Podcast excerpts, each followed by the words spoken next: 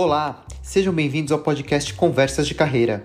Eu, Ricardo Pena e Graziele Neves vamos refletir e trocar ideias sobre carreira, trabalho e como viver isso de forma leve, com mais significado e satisfação.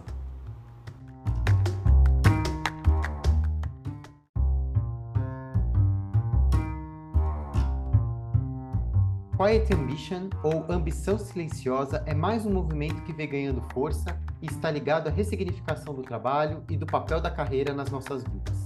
Profissionais que veem nas promoções e no desenvolvimento de carreira não uma oportunidade, mas um obstáculo para as coisas importantes da vida. Neste episódio, vamos conversar sobre o que é a Quiet Ambition e como está impactando as pessoas e empresas. Bom, mais um termo em inglês que vem aí na sequência, né? A gente teve a Great Resignation, depois o Quiet Quitting, e, uh, Quiet Firing depois, enfim. Agora vem a Quiet Ambition. Tudo isso está bem conectado com o processo que vem se fortalecendo nos últimos anos da gente repensar carreira, repensar trabalho, repensar o impacto disso na nossa vida, como a gente equilibra todos esses, esses pratinhos, né? Então, é, é, um, é um processo meio que de continuidade na, meio natural, né? Se a Quiet Quitting falava da, dos profissionais fazendo o básico, né, o que está no job description, nem mais nem menos, para se manter só no emprego, sem nenhum interesse, né? E hoje, né, acredita que 50% da força de trabalho nos Estados Unidos está dentro desse, desse modelo. A Quiet Ambition, ela olha um pouco mais para a perspectiva de futuro dos profissionais. Ou seja, é uma nova percepção de como ver esse crescimento e como esse crescimento pode impactar a vida, né? Basicamente, é um desinteresse em crescer na carreira, em virar chefe, em virar é, é, gestor. Tem muito a ver com ressignificar o que é significado de sucesso, né? Uh, a gente que vem de uma geração um pouco anterior, e eu cresci nesse modelo, a gente via uma pessoa que é bem sucedida é uma pessoa que é presidente da empresa, que ocupa uma posição de diretoria, é líder. E hoje a gente vê a nova geração, mas não só a nova geração, profissionais questionando isso, né? O que, que é sucesso? E tem a ver com a gente fazer coisas que são mais significativas para a gente, que tem a ver com, com o que a gente acredita, né? Foi feita uma pesquisa alguns anos, no esse ano, ano passado, na verdade, 2023, pela, pela Vizier, que é uma plataforma de People Analytics, que ouviu mil profissionais nos Estados Unidos, né? E pensando quais são as expectativas, olhar para a carreira, e desses mil profissionais, só 4% querem ser promovidos ao alto escalão, ou seja, querem ocupar uma posição C-level, que é diretoria, presidência, né?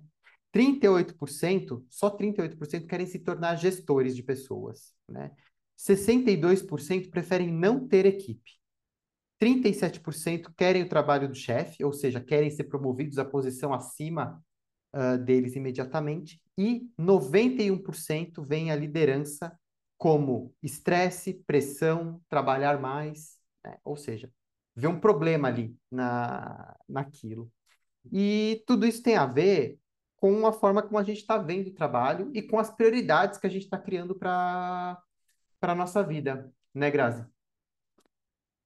Exatamente. A gente vem vendo vários movimentos acontecendo no mercado de trabalho, a gente vê que esse campo está mexendo muito e a gente está olhando, está revisitando as nossas prioridades, né? Então, é, como você bem disse, eu também sou da geração X, sou da mesma geração que você. A gente cresceu numa geração que falava muito de status através da carreira, de ter MBAs para ser melhor na carreira, de ter mais conhecimento para ser promovido é, a gente era muito motivado por bônus, por sucesso, por progressão de carreira, né? E a gente vê uma geração nova, que é a geração Z. A Y já vinha questionando algumas coisas, mas a Z puxa isso de uma forma. É, acho que principalmente porque eles viram ou os pais tendo burnouts, ou pessoas ligadas no trabalho, ou chefes tendo burnouts, o impacto da pandemia também, essa questão toda da saúde mental. Então, eles olham para cima olham para as posições de liderança e dizem: eu não quero estar nesse lugar, porque é um lugar de pressão, é um lugar de estresse, é um lugar que não tem segurança psicológica e é um lugar onde eu vou estar aqui perdendo é, é, a minha saúde, né? me desequilibrando emocionalmente para ter um dinheiro e não está com o que de fato hoje eu priorizo. Então, essa geração vem chamando atenção para isso e faz a gente olhar, pro, obviamente, para o nosso momento de trabalho. É, e aí eu digo não só essa geração, mas todas as outras, principalmente porque essa vem puxando, esse, dando esse novo tom, faz a gente olhar para a nossa vida e dizer o que está acontecendo, né? O que, que é realmente importante para mim? E aí você citou essa pesquisa da, da Vizier, e é engraçado os dados, quando a gente olha, né, e a gente vê que realmente mudou muito, como está mexido. É, quando foi perguntado pros, qual, é, o que, que era prioridade para os entrevistados, segundo a pesquisa, 67% falou sobre ter mais tempo com a família. 64% trouxe a questão da saúde física e mental. E 54% fala em viajar. Ou seja, a gente está vendo prioridades aqui é, que não tem ligação direta, obviamente, com o trabalho. Se a gente fosse lá atrás, na geração X, e perguntasse o que é importante para você, talvez a pessoa falasse: olha, é, ter um cargo bom, ter um salário é, suficiente, ter progressão na carreira e ter sucesso. Então, o sucesso estava 100% ligado a coisas conectadas com o trabalho, com progressão de carreira. Hoje, a gente vai fazer uma pesquisa com, com entrevistados aqui é, e a gente escuta tempo com a família, saúde mental e viajar. Não é que isso não, for, não, não era importante para a nossa geração, para gerações anteriores, é que hoje isso se torna ainda mais importante e se torna um fator decisório para essas pessoas, e principalmente para a geração Z, para determinar se ela quer ser promovida para um cargo se leva ou para ser, ser líder, né? Se ela quer estar nessa posição. É, e aí, essa mesma pesquisa traz que apenas 9% falam em se tornar gerentes, né? E 4%, como você bem disse, Henrique, desejam estar num cargo C-level, estar num cargo de diretoria. Isso traz, assim, questões para quem está dentro das organizações, e quando a gente fala de sucessão, traz problemas absurdos para a continuidade das companhias. Então, a gente precisa realmente rever o modelo e rever como é que a gente está, que exemplo de liderança a gente está deixando para as pessoas dentro das empresas, como é que a gente vai fazer para desenvolver as pessoas para que elas se tornem melhores líderes, porque senão isso vira uma referência circular, né? Então, líderes que não estão tão preparados não fazem uma boa gestão da, da, das pessoas que estão embaixo, as pessoas que estão embaixo olham para cima vê uma situação não tão boa com relação à gestão, vê é, estresse, vê pressão e fala: não quero ganhar X de dinheiro para estar submetido a esse tipo de coisa. E as pessoas fazem conta e vê, bom, está custando a tua paz e a tua saúde mental, está caro demais, não vale a pena, né? Então essa é a conta que hoje está sendo feita. É, e e, aí a gente, a gente pensa, né, e pega. Eu, eu fiz um movimento muito parecido com, com, com esse, né? Eu cheguei num ponto da minha carreira e que eu tinha já uma certa estabilidade, tinha conquistado o que eu, o que eu queria pessoalmente, profissionalmente, estava numa posição uh, executiva e tinha ali o cargo que eu queria, né? Que eu, sempre tive desejo de ter uma, uma carreira internacional, então eu ocupava uma posição regional que me permitia viajar, ter contato com outras culturas e tudo mais. Mas quando eu olhava em volta, eu percebia que aquilo já não fazia mais tanto sentido para mim. E aí, ao mesmo tempo que eu olhava em volta e aquilo não fazia sentido para mim, eu sentia uma pressão do ambiente em, tá, qual que é o próximo passo? O que, que você vai fazer agora? Para onde você quer crescer? E eu olhava e falava assim, eu já cresci onde eu queria chegar, isso aqui já não serve mais para mim. E aí eu decidi fazer um movimento de uh, uh, sair. E aí, quando você faz esse movimento, é, o primeiro impacto que tem é de abrir mão de uma série de coisas, né? Você trouxe bem essa, esse aspecto do status, né? Que uma posição numa empresa multinacional super reconhecida traz altos salários, excelentes benefícios. Para você ir para um outro modelo de trabalho, que talvez você não tenha o mesmo status, talvez você não tenha o mesmo é, nível de benefícios e ganhos, enfim, é uma série de coisas e é uma decisão que você toma. Então, quando a gente pensa em Quiet Ambition, tem a ver com isso também, de muitas vezes o peso do que é cobrança social, status vistos pela sociedade, o movimento do flow do, que, que acontece, você olhar e fala assim, tá, isso aqui não é para mim, eu quero fazer uma outra escolha. E aí tem uma série de exemplos de pessoas que fazem isso também, deixam é, cargos, empresas super legais para fazer um trabalho numa ONG e, e, e tudo mais, né? Mas a gente não pode deixar de fazer também um recorte social disso, né? Que é, claro, é muito fácil, muito mais tranquilo uma pessoa que está já com uma situação econômica mais estável, tem uma vida mais estruturada, tomar a decisão de falar, não, vou parar, vou, não quero mais crescer na minha carreira, vou parar onde eu estou e vou fazer algo que tenha significado para mim, né? Então, isso não é comum para todo mundo, né? Então, a gente percebe que é um movimento que é mais presente aqui, né? Nesse, nessa, nessa sociedade, porque a gente sabe que é um país ainda muito subdesenvolvido, onde as oportunidades não chegam de forma igualitária para todo mundo, e para muitas pessoas ainda, o crescimento na carreira, né, essa ambição de crescer, de ocupar posições mais altas, é um caminho para o crescimento social, para muitas vezes tirar as pessoas de uma situação mais de vulnerabilidade, consertar ou até apoiar o crescimento econômico da família, né? Então também tem esse, esse recorte. Mas é interessante porque mesmo dentro desse, desse recorte, as pessoas até topam crescer, querem, né? Porque vem ali como um caminho de ascensão social, econômica, não só para ela, mas para a família também, mas querem o dinheiro como um incentivo. Ou seja, tem significado aí, porque o trabalho e essa ambição, esse crescimento, o significado disso é eu, eu vou apoiar o crescimento da minha família, meu e, e, e, e o crescimento econômico. Então também tem esse, esse, esse aspecto financeiro ali é, é, é presente. Como você falou, né? a gente tem, e aí pega mais a, a nossa geração e, a gera, e os millennials, é, viram os pais, a família ali esgotada pelo trabalho, trabalhando para pagar boleto, para sustentar um status, e não querem mais isso para elas, né? Então, tem ali um, um, uma, uma questão social ali também bem, bem grande, que é geracional, mas que também é de, de, de recorte social, econômico, que a gente precisa sempre, sempre olhar quando tem isso. Exatamente. E quando a gente olha do ponto de vista das organizações, é, tem uma, uma luz vermelha piscante aqui, gritando, né? Porque se a gente tem. É, é, a geração Z vai corresponder a quase 30% da força de trabalho até 2026.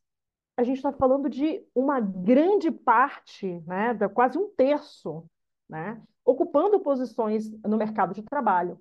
E se a gente está dizendo que essa geração, a maior parte dela, não se vê em cargos de liderança, a gente tem um problema aqui de sucessão, né?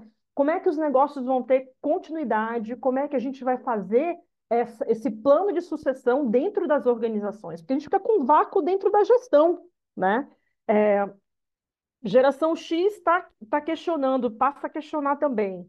É, muitos, muitos dos nossos colegas, muitas pessoas que a gente conversa e tem conversado hoje em dia, a gente escuta muito que tem empresas que não estão investindo no desenvolvimento das suas lideranças, que, que o estilo de gestão dentro das companhias não é um estilo de gestão focado em liderança humanizada. Ou seja, a gente está criando uma, um problema gigantesco, porque os que ficam dentro das organizações não estão sendo desenvolvidos na parte de liderança para serem melhores gestores.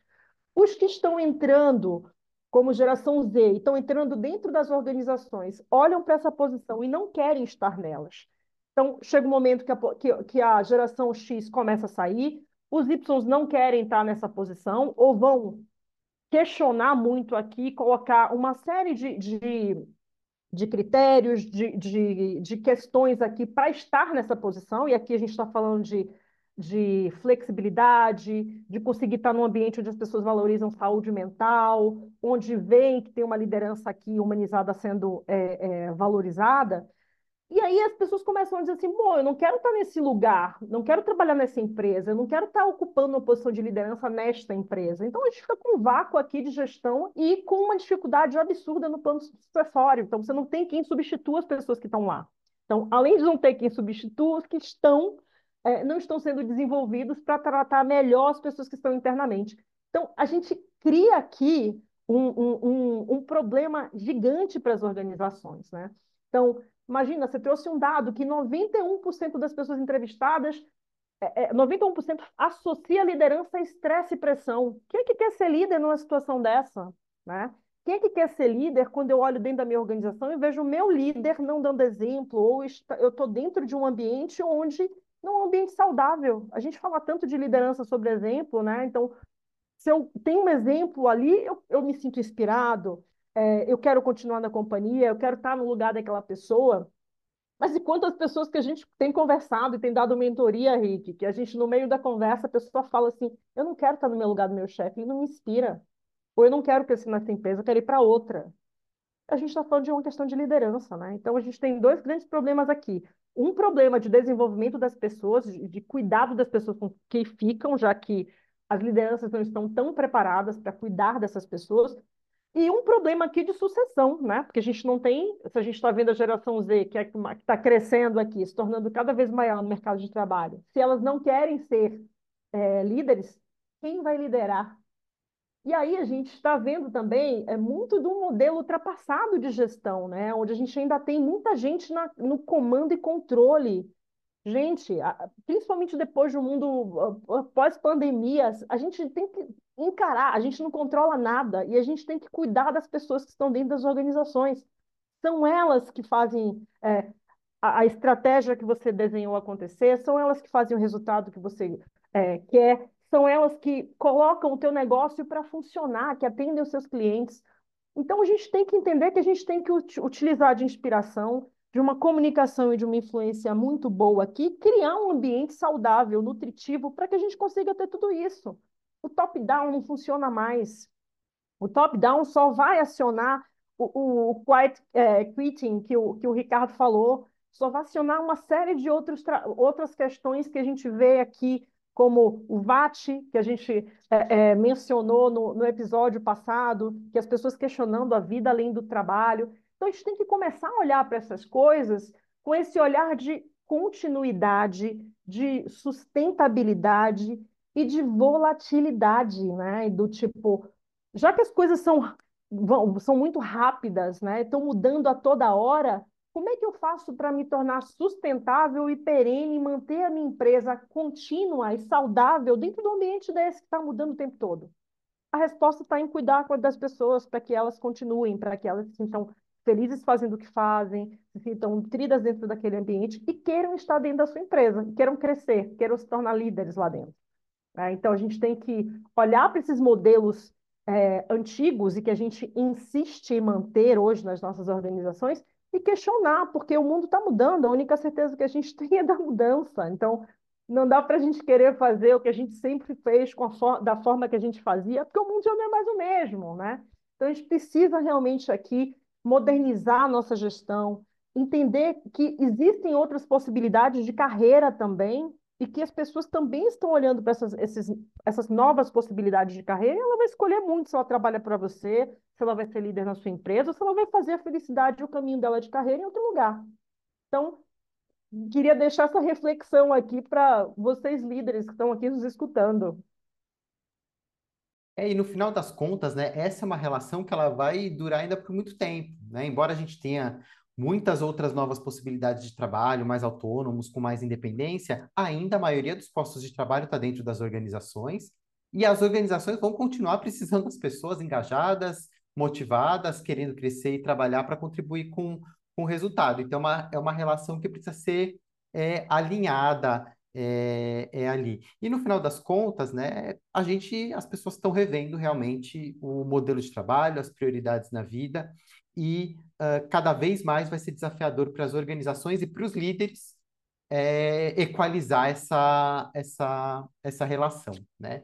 Bom, no episódio de hoje a gente conversou sobre essa nova tendência que é o Quiet Ambition, ou a ambição silenciosa, onde as pessoas estão revendo as prioridades, as necessidades de crescimento e de, de desenvolvimento da, da própria carreira Quero trazer também aqui uma oportunidade super bacana que a gente tem. A gente está abrindo a segunda turma do nosso curso Gestão Estratégica de Pessoas, que tem tudo a ver com esse episódio é, é de hoje, porque é um, é um programa que fala sobre uh, liderança humanizada, gestão de pessoas sobre o viés da liderança humanizada, ou seja, como que a gente faz para ter uma equipe engajada, uma equipe produtiva, onde você cria um ambiente que seja contributivo, onde as pessoas queiram estar, crescer e se desenvolver uh, dentro de um modelo de gestão de pessoas baseado no desenvolvimento de competências, baseado no ambiente de contribuição, onde haja segurança psicológica, as pessoas consigam é, é, contribuir, né? É um, é um programa de seis semanas, são seis encontros, todas as segundas-feiras, as aulas começam no dia 19 de fevereiro, a gente está com as inscrições abertas, e uh, vou deixar aqui no link, a, a, na, na, na descrição do episódio, o link para para as inscrições. É um programa bem bacana, são turmas reduzidas para a gente proporcionar bastante troca uh, e fazer networking também dentro da, da, da turma. Tá? Então, fiquem atentos, vou deixar aqui, e é uma grande oportunidade de desenvolver habilidade de liderança e a gente trabalhar de uma forma mais harmônica, mais construtiva dentro das, das organizações. Obrigado pela audiência de vocês e até o próximo episódio.